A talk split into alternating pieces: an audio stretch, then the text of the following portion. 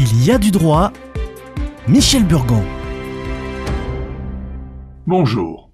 Le juriste peut être perçu comme trop jargonneux, trop technique et n'adoptant pas suffisamment un langage courant. Pourtant, il est crucial que les individus comprennent les contrats qu'ils signent et qu'ils s'y réfèrent tout au long de la vie du contrat.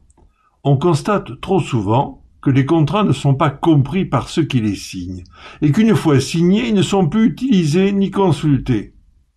Il est également intéressant de noter que lors des négociations de contrats, il existe un biais, un postulat de départ, selon lequel les parties à un contrat ont des intérêts opposés, et que dans les contrats se cachent potentiellement des bombes juridiques, générant un climat de méfiance pendant les négociations, bien sûr.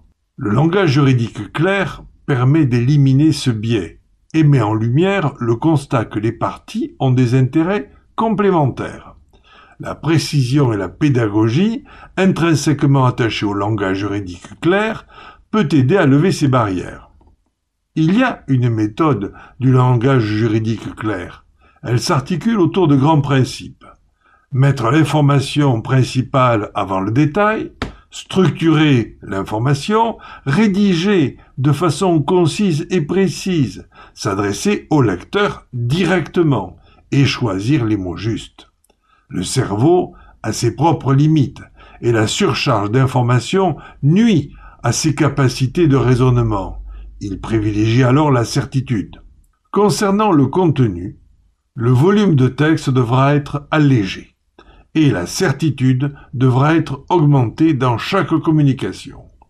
Pour la forme, il est impactant de mettre en évidence ce qui nécessite de l'action et souligner les points clés en utilisant éventuellement des couleurs.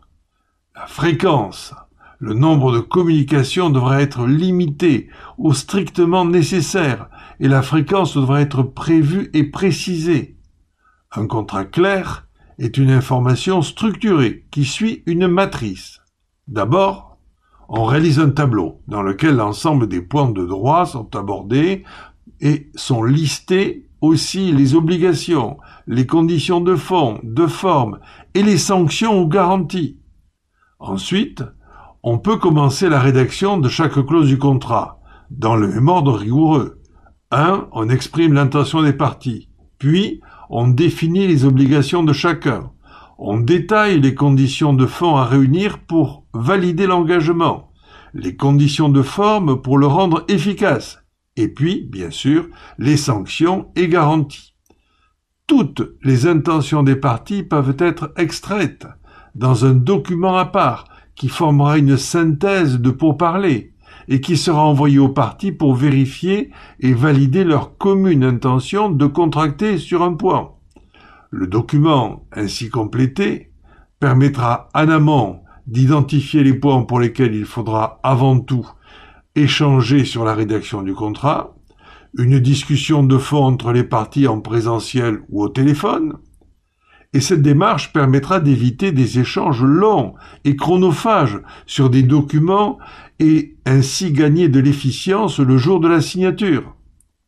Puis le projet de contrat sera préparé. Le langage juridique clair favorise une approche collaborative de la pratique du droit. Il fluidifie et accélère les rapports d'affaires. Enfin, on évitera les fausses clauses, dites clauses de respect des lois parce que les clauses contraires à la loi sont réputées nulles ou non écrites, le contrat est la loi des parties dans les domaines non réglementés. Et si le domaine est impérativement réglementé, par des énumérations inutiles qui masquent la distinction entre la volonté des parties et la réglementation nationale ou européenne. Lisez bien et assurez-vous de comprendre ce que vous signez. Sinon, ne signez pas. À la semaine prochaine et consultez le site de l'émission.